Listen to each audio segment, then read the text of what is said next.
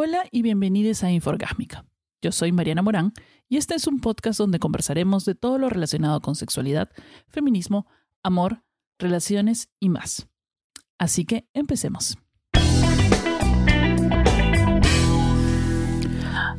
Hola y bienvenidos a otro episodio de Inforgásmica.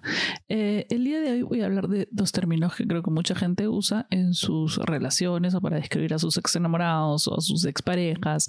Eh, son la dependencia y la codependencia. Pero creo que mucha gente no sabe cuál es la diferencia o cómo definir estos dos términos. Son muy comunes, eh, muy comunes en las relaciones, por más que te tome un poquito este, darte cuenta, creo que puedes encontrar alrededor tuyo muchísimas personas que sufren de ambas, o sea, de una de estas, ¿no? O de dependencia o de codependencia emocional, sobre todo porque son como un yin y un yang.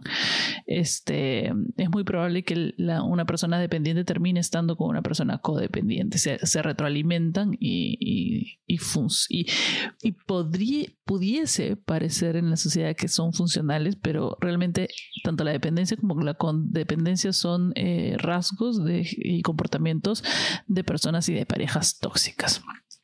Primero, como siempre, me gusta aclarar, me gusta comentar que, eh, que todos nosotros somos, eh, somos personas independientes. nacemos, crecemos, morimos y siempre vamos a estar solos. Aprender a estar solos es, muy importante. Aprender de nosotros mismos es muy importante y sobre todo reforzar nuestra autoestima es sumamente importante y nuestro amor propio es lo más importante para poder estar en una relación saludable. Si tú aún sabes que sufres con depresión, con ansiedad, con problemas graves de autoestima por, por, por este, problemas familiares, por algo que te ha pasado en el pasado, por cosas que aún no puedes resolver y sabes que son un problema y estás consciente que son un problema, por más que a cualquiera, a todos nos guste eh, querer estar en pareja o querer estar, eh, compartir tu tiempo con alguien o, ser querido o sentir, o sentir afecto de otra persona en, de modo de pareja, no te recomiendo nunca, eh, si es que no estás preparado, asumir una relación, porque puede que no sea una relación muy saludable, porque todos venimos con este, digamos, este bolso de basura o este, esta maleta de ropa y se la tiramos a la otra persona y uno no es justo y dos eh, de repente la otra persona también tiene otra cosa más y, y, todo se forma un gran camión de basura que escondemos debajo de las alfombras de la casa debajo de la cama y, y tratamos de ocultar porque amamos estar en pareja pero no está funcionando. Entonces es mejor no intentarlo si es que sabes eh, que todavía no te quieres a ti mismo tanto o no has aprendido a quererte o no has aprendido a estar solo. Te dicho y eso, vamos a empezar em, primero con el término de la dependencia emocional. La dependencia emocional es básicamente una adicción hacia otra persona y surge y se presenta mucho en las relaciones de pareja, también existe en otro tipo de relaciones, pero es más usual en las de pareja, es más, es una, eh, es una especie de dependencia parecida o igual a la de las bebidas alcohólicas o la droga o, el sexo. Este, muchos hombres, por ejemplo, no la eh, exteriorizan porque les da mucha vergüenza, pero es uno de los principales eh, problemas que, que, ven los psicólogos de pareja, etcétera es eh, no solo, o sea, como dije, no solo eh, afecta a los a las parejas, también sucede en los familiares, sobre todo de los padres hacia los hijos, o de los hijos, bueno, los hijos también hacia los padres. Eh, y, y, y, conlleva que una persona deje, o sea, deje su independencia, su libertad, y viva constantemente con una persona que la maltrate o que al final llega a maltratarlo porque esta persona empieza a ser consciente de que la otra, la dependiente, es este mm, siempre va a estar ahí porque está adicta a ti. Entonces no hay forma de que esa relación termine. O sea, esa persona nunca va a terminar conmigo, entonces puedo hacer lo que a mí me venga en gana. Eso es lo que piensa la pareja de una persona dependiente.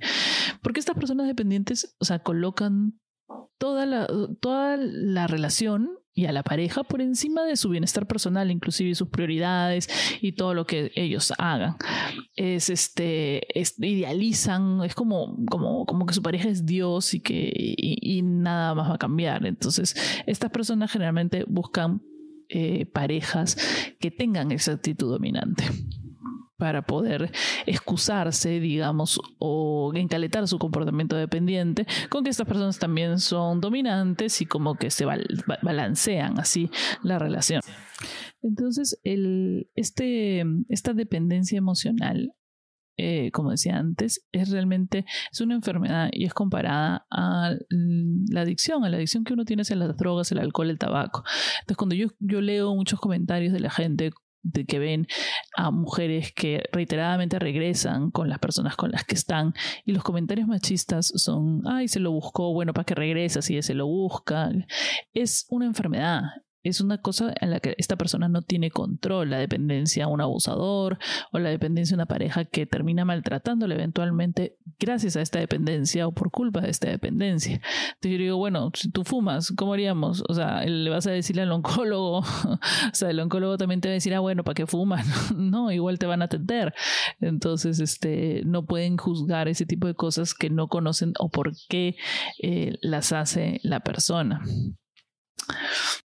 Entonces lo que sucede en ese tipo de relaciones es que el dominante empieza a adquirir más eh, poder sobre la persona dependiente.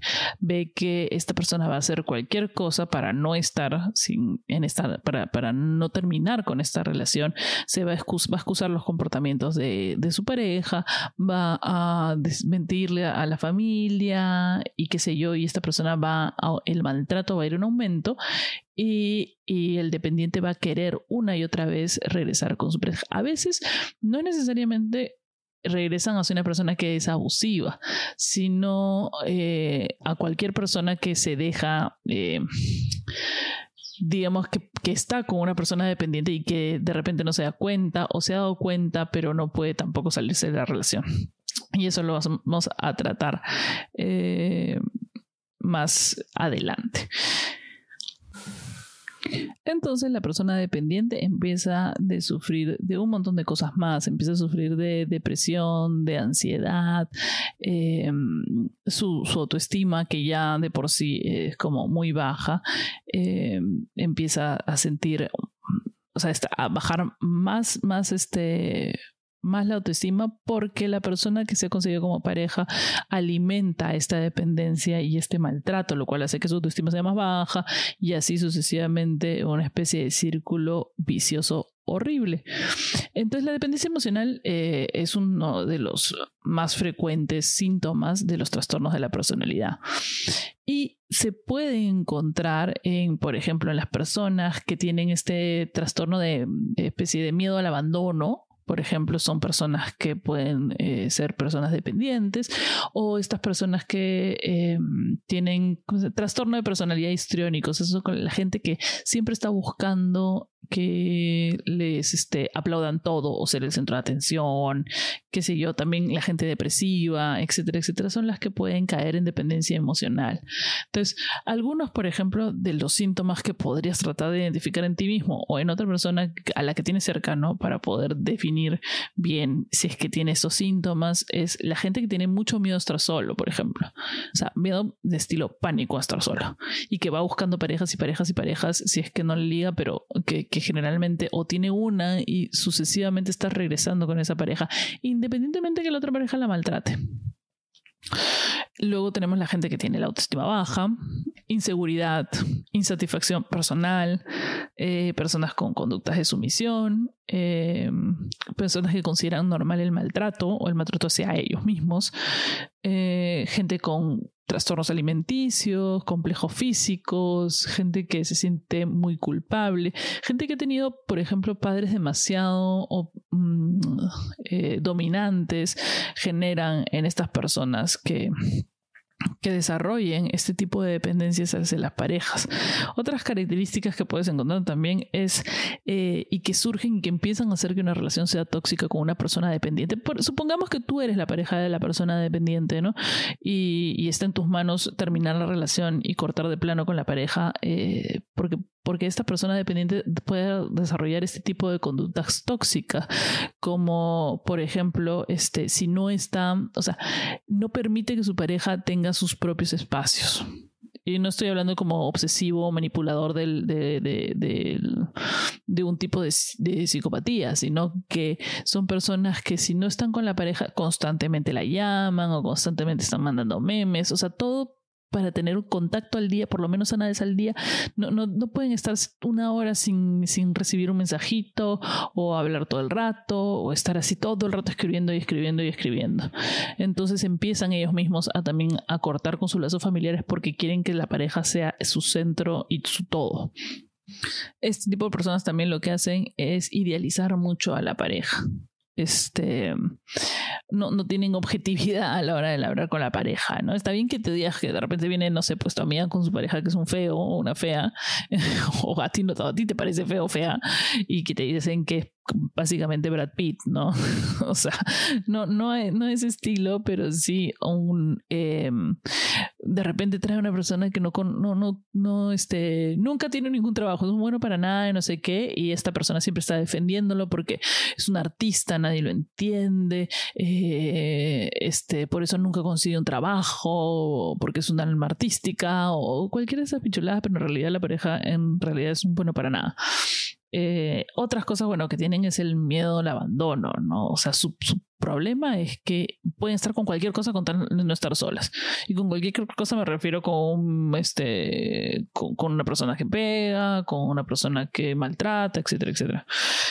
Este, son personas muy celosas también los dependientes, porque como este, toda su vida depende de esta otra persona, no van a perderla por ningún motivo. Entonces eh, quieren que la exclusividad sea sea enfermiza, de manera enfermiza, para que ellos eh, sientan que están completamente amarrados a esta otra pareja sienten también la necesidad de agradarles mucho a, las otras personas y a su pareja. Entonces hacen lo posible por siempre ser... Eh, cualquier cosa que diga la pareja está bien, qué sé yo, etcétera, etcétera. Todas estas cosas surgen, bueno, pueden surgir eh, de personas que tienen problemas familiares, carencias afectivas, los han manipulado, ven que la relación de sus padres son, era así y, lo copian porque eso es lo que han visto, porque eso les da seguridad, o han sido víctimas de abuso, etcétera, etcétera, y, o tienen trastornos eh, psicológicos como depresión, ansiedad, etcétera, etcétera. Entonces aquí donde entra la parte de la codependencia emocional. La codependencia, a diferencia de la dependencia, es una dependencia del dependiente. Es decir, es, es, el otro lado. No en el caso del dominante, sino este tiene. Eh, es, son dependientes a la necesidad de esta persona a la necesidad de una persona dependiente.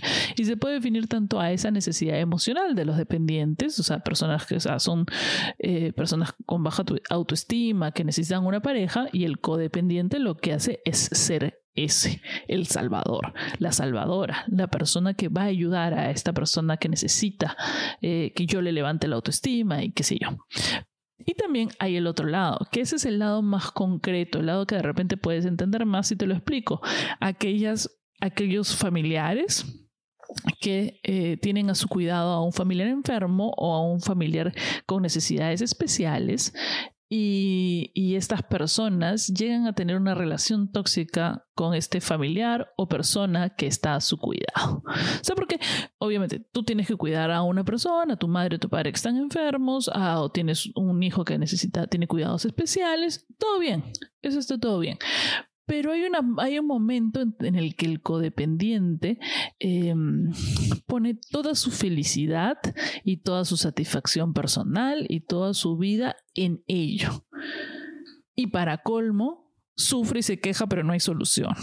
Nunca te has cruzado con el familiar que tiene que, que, cuidar a alguien y sufre y se queja porque tiene que cuidar a alguien, pero tampoco deja que nadie más se meta en el cuidado de esa persona. ¿No? O todas estas series que hablan, por, por ejemplo, Mommy Dearest, mamita querida, de estas personas, ya, esto estoy hablando de un extremo, ¿no? Este es un extremo alucinado, que son estas mamás que enferman a sus hijos eh, y que al final desarrollan el síndrome de Munchausen, este, en el cual ellos enferman a sus hijos o, o, o los sobrecuidan para que los hijos se vuelvan dependientes emocionales o dependientes físicos de la otra persona. Entonces estas personas necesitan de un dependiente para, para sobrevivir. Les encanta, o sea, y no lo hacen, o sea, tú podrías decir que bueno, es una persona que quiere ayudar a, su pareja que tiene baja autoestima. No, porque su objetivo no es altruista, no, yo lo no hago porque, porque este, vea que, que lo necesite y yo me pongo de lado, pero yo lo ayudo en lo que pueda ayudar y ya, ¿no? O sea, no. La persona, este, no, o sea, que pretende o necesita cuidar a la otra persona, este, pero no lo hace de, manera gratuita, por amor, sino para alimentar su propia dependencia de esa persona. Entonces ahí es cuando se, es el, dúo, el dúo peligroso, un dependiente con un codependiente. O sea, para ellos eh, cuidar al otro, protegerlo, es este porque lo hace porque según en la mente de esta persona, esa persona nunca va a tener y nunca va a desarrollar recursos para poder valerse por sí mismo.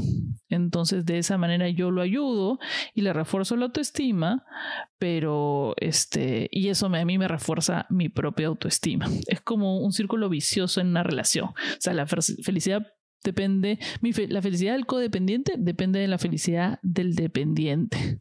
Y el dependiente necesita el apego de este codependiente para poder este, sobrevivir. Entonces, así se forman, este, hay estudios que las parejas tóxicas se forman como de esta manera o sea, en este tipo de relaciones eventualmente que se crea este círculo vicioso horroroso, ambas parejas fingen que cumplen o cubren las necesidades unas de otras, cuando en realidad empieza a haber como una especie de, de alimentación tóxica. Debes haber visto muchas parejas así. Ella regresa siempre con este pata, él supuestamente parece como súper chévere, pero en verdad es un tóxico. No, no la maltrata psicológicamente, pero la trata de cuidar de, una manera que realmente no resuelve las, los problemas de esta otra persona, este, porque no le conviene, no le conviene nunca. Entonces trata de ser una especie de apoyo, más o menos, de alguna manera, pero siempre generando un hueco para que la otra persona siga dependiendo. Y lo peor de todo, eso, o sea, crear en la persona dependiente más dependencia para que ambos se retroalimenten de una manera tóxica terrible.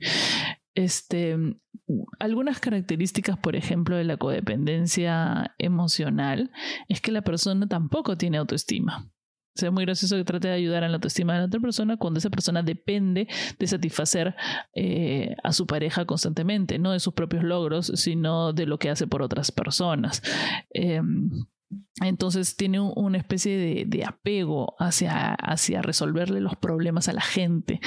Eh, se ve no solo en las parejas, como dije antes, sino también hacia otro, tipo de relaciones, en, laborales, qué sé yo. Es una persona que solo vive por los demás, pero eh, ya es eh, a un nivel enfermizo, no a un nivel de que ah, voy a ayudar, hoy día te puedo ayudar, sino que deja de, deja de, de lado sus propias sus propios sentimientos, emociones o las cosas que quiere hacer por, eh, por ayudar a los demás por ayudar a los que se sienten, a los que necesitan ser ayudados. Entonces también buscan controlar a las personas. O sea, tienden a usar el control y la manipulación de manera que la persona esta no se escape, o sea, la pareja dependiente. Entonces ellos necesitan a otra persona para sentirse útiles y valorados. Entonces necesitan que la otra persona los necesite. Entonces no, no hay forma que si la otra persona está tratando de conseguir em, de repente, gracias a la ayuda original del codependiente, conseguir un poco de independencia, tener otros amigos, no sé qué, siempre va a buscar, va a haber un momento en que la otra persona juaz, le dé la vuelta a la tortilla y haga, no, eso gente no es buena para ti, tú no puedes estar así, qué sé yo, porque ve que la otra persona se le está escapando. Por eso temen mucho la independencia de la otra persona. Cuando empiezan a notar que la otra persona ya los necesita, entonces empiezan a, manipularlas para que bajen su autoestima, para que, bueno, y así sucesivamente, y no los dejen. Se obsesionan mucho con el bienestar de la otra pareja.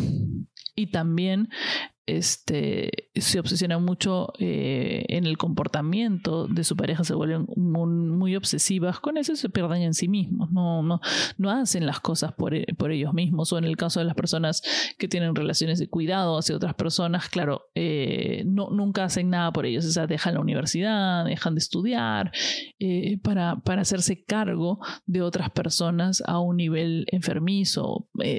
la por ejemplo, eh, alguna vez han tenido a una persona que saben que cuida a una persona drogadicta o qué sé yo, entonces convierten toda su vida alrededor. Eso que, o sea, una cosa es ayudar, pero otra cosa es una relación obsesiva de cuidado hacia otra persona en el cual eh, tú no te cuidas a ti mismo. O sea, para cuidar de otra persona tienes que cuidarte a ti.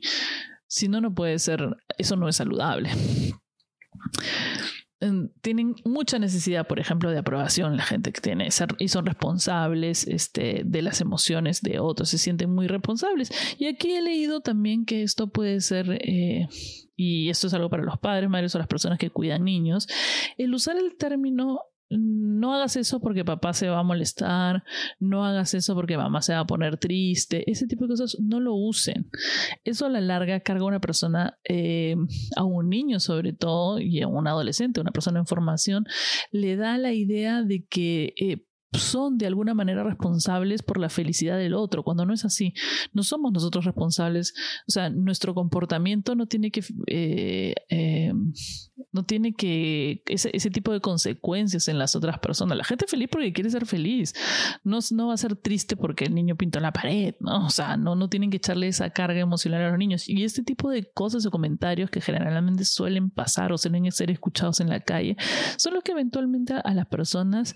Eh, eh, la acumulación de estas cosas nos hacen eh, tener comportamientos de adultos de este tipo.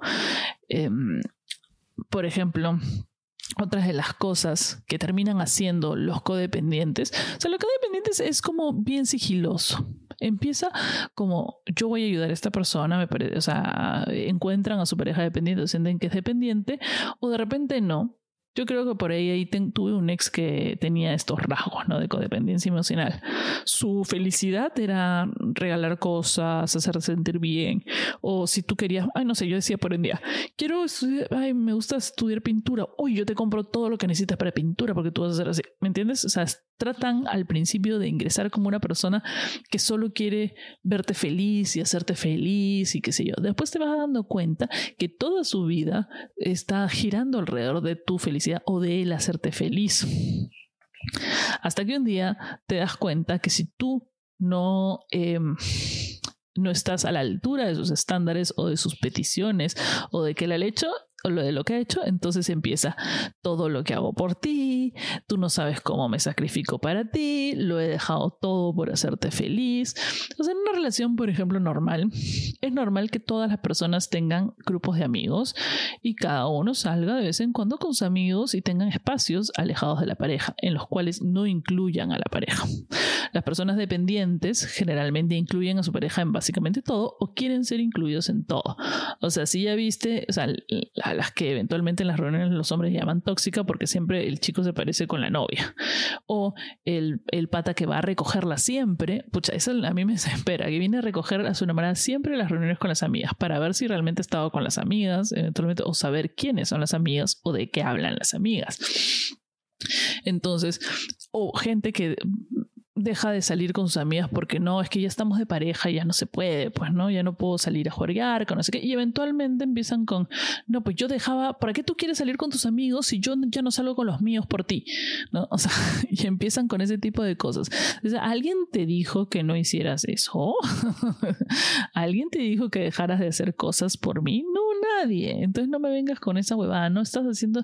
Las cosas uno las hace por uno o por la relación. Pero por mí yo no te he pedido, amigo, gracias. Este, ve y, realiza todas tus cosas. O hay gente que eh, sacrifica o pretende sacrificar a sus. sus. este su carrera profesional por tal o cual cosa que es un poco más complicado porque uno nunca sabe las circunstancias en las que se dio, se resolvió eso. Pero si después vas a estar recriminando porque sacrificaste todo por tu pareja o lo hiciste todo por esa persona, esa no es una relación. O sea, mejor dice, puta, la cagué, no debía haber hecho esto por este imbécil o no debía haber hecho esto por esta persona y me voy, me hago y voy y lo hago. Hago lo que no, no hice nunca. Pero venir a decirle a una persona todo lo que he hecho por ti, todo lo que he sacrificado, todo lo que es una de las cosas más tóxicas que he escuchado en mi vida. No, no yo en algún momento probablemente lo he hecho, pero más lo he escuchado que lo he hecho. Yo he sido una persona dependiente emocional muy jodida, muy jodida cuando era muy chivola, este, hasta que decidí no estar con nadie.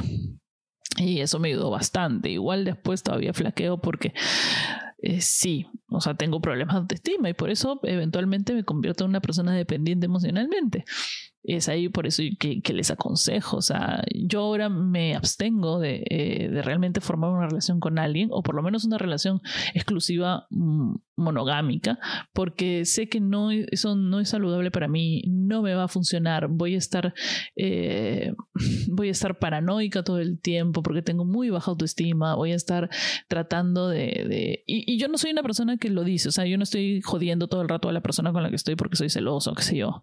Lo siento, y eso me jode a mí, pero eso no es saludable y, no quiero tener esa sensación, que es una sensación enfermiza, que no, no, no, lo hago a propósito, pero que no quiero tenerla, entonces prefiero no estar con nadie. O estar con muchas personas.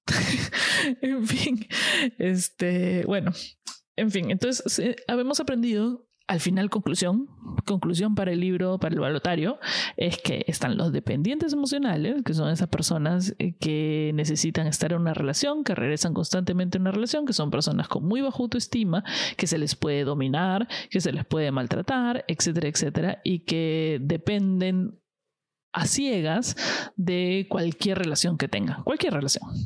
Y tenemos a los codependientes, codependientes que necesitan de esa persona que los necesite emocionalmente o los necesite físicamente o los necesite todo el tiempo para poder ser felices. Y la única forma en que alcanzan la felicidad es a través de eso. Y a través de la queja del, del este, de, de, ese tipo de felicidad. O sea, también podemos haber encontrado, eh, claro, como les dije anteriormente, ¿no? Estas personas que cuidan, eh, que cuidan a su madre y todo el día se lamentan que no pueden hacer nada porque cuidan a su madre, que no bueno, pero les ofrece soluciones y no quieren salir de la solución. Eso es otra de las características de estas personas. Les ofreces soluciones o les eh, pides eh, o les dices cosas y no quieren, como todos los adictos. O sea, eh, es un. Si ellos mismos no tratan de salir por sí mismos, es un poco infranqueable, ¿no? También tienes estas. De repente, alguna vez has salido con una persona que siempre pone como excusas que tiene a su hermano con problemas, que tiene que su familia en general es muy problemática. Esa es una persona codependiente, porque a mí puedes dejar a tu familia tranquila. Nadie, o sea, esto de las familias tóxicas es, es muy complejo. Sé que aquí, sobre todo en, en, este, las personas latinas, las personas con herencia latina, tenemos esto de que la familia, el vínculo familiar es como muy arraigado y como, como que siempre vas a tener la familia y siempre tienes que estar pegada a la familia como chicle. Y no es cierto. Cierto. Tu familia es tóxica o tu familia es contraproducente. Si estás sacrificando la mitad de tu vida por tu familia y no te da nada y siguen ellos, o sea, tienes el hermano drogadicto, la mamá alcohólica, el papá que desapareció, le pegaba a la mamá, es hora de salir, es hora de salir y encargarte de ti y dejar que ese grupo nuclear se autodestruya entre ellos. Y no tengas pena, no tengas em, eh, vergüenza de haberlo hecho. Tú eres primero, punto. Y después, si puedes dar una mano y ayudar al resto, está bien en la medida en que estas personas no te consuman, porque terminan consumiéndote de alguna manera. No sé si ustedes han visto este programa Morning Show eh, Jennifer Aniston, ahí Reese Witherspoon tiene un hermano que es un drogadicto y el hermano constantemente, o sea, ella estaba constantemente dándole las herramientas para que él pueda salir adelante, pueda, hacer, este, hacer las cosas y él como es un drogadicto obviamente no lo hace y sigue drogándose y sigue culpándola, entonces ella sigue asumiendo la culpa por todo lo malo, etcétera, etcétera. Ese es un comportamiento codependiente de Reese Witherspoon hacia su hermano. Y sucede en muchas parejas, ¿no? Sobre todo si tienes una pareja que tiene problemas de adicción, es también importante reconocer que uno, no es tu culpa, es un adicto, no tienes nada que ver ahí, tú no eres la persona que ha generado esa adicción, y es un problema que esa persona tiene que resolver por sí mismo y tú no tienes nada, eh, no, no, no, tienes lamentablemente el poder para resolverle la vida si esa persona no quiere. Y no te tienes que sentir mal de cerrarle la puerta a una persona así. Bueno, en fin, eso ha sido todo por el día de hoy. Eh, escríbanme si quieren eh, este, saber más información. Escríbanme si tienen algún tema que les gustaría que trate aquí y nos escuchamos en el siguiente episodio de Inforgámica.